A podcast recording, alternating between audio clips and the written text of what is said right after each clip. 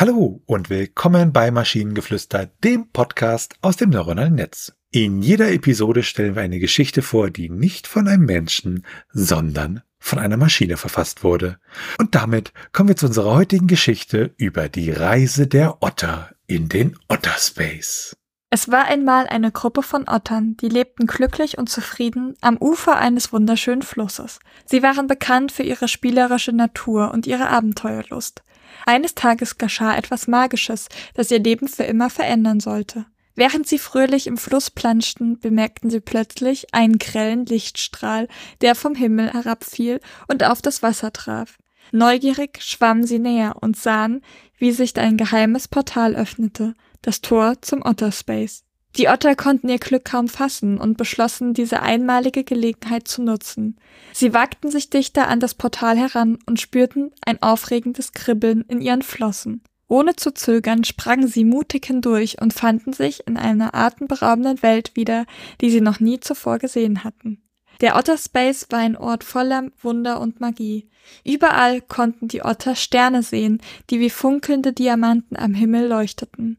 Es gab regenbogenfarbene Wasserfälle, die sanft in funkelnden Seen hinabströmten. Die Pflanzen waren in allen erdenklichen Farben und Formen gehalten, und die Luft erfüllte sie mit einem süßen, betörenden Duft. Die Otter tauchten tief in den kristallklaren Gewässern des Otterspace ein und entdeckten eine faszinierende Unterwasserwelt. Dort trafen sie auf andere Tiere, die genauso neugierig und abenteuerlustig waren wie sie.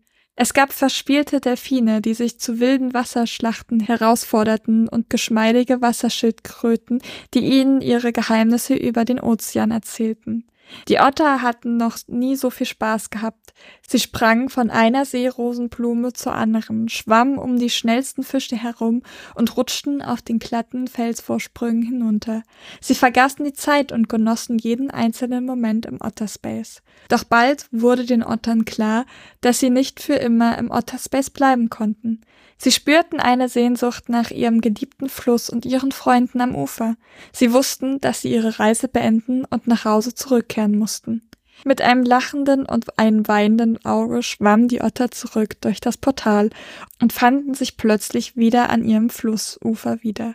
Sie waren zwar traurig, dass ihr Abenteuer im Otterspace vorbei war, aber gleichzeitig erfüllte sie eine enorme Dankbarkeit für diese unglaubliche Erfahrung.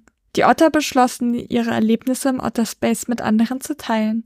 Sie erzählten von den farbenfrohen Landschaften, den magischen Wasserfällen und den freundlichen Meeresbewohnern. Sie inspirierten andere, das Abenteuer zu suchen und ihre Träume zu verfolgen. So wurden die Otter zur wahren Botschaftern des Otterspace. Sie erinnerten jeden daran, dass es wichtig ist, mutig zu sein und neue Welten zu entdecken. Denn nur so können wir das Leben in seiner ganzen Pracht erleben und mit anderen teilen. Die Otter blieben zwar am Ufer des Flusses, aber ihr Geist lebte weiterhin im Otterspace.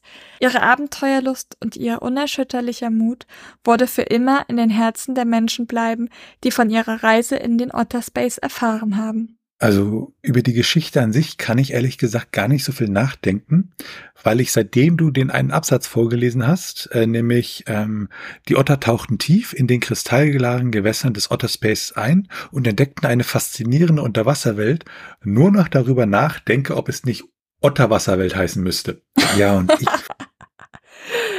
aber ich kann, ich konnte mich auch wenig auf den Text tatsächlich konzentrieren und was da für, was da für Details und alles drin steht. In meinem Kopf waren dann einfach nur ein Schar von Otter, die durch den Weltraum gleiten und dort drin springen und spielen und mit anderen, also Fischen und so weiter schwimmen in der Schwerelosigkeit, als ob das Wasser wäre.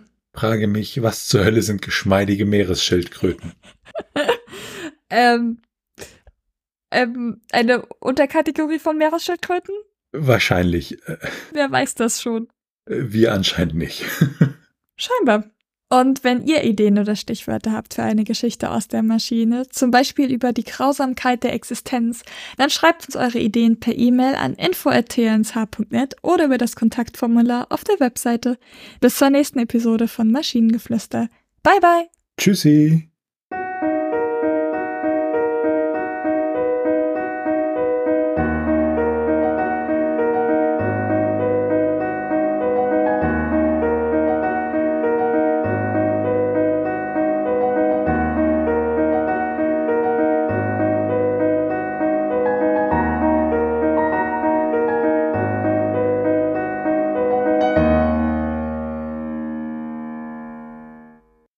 Eine Produktion von Tone Age.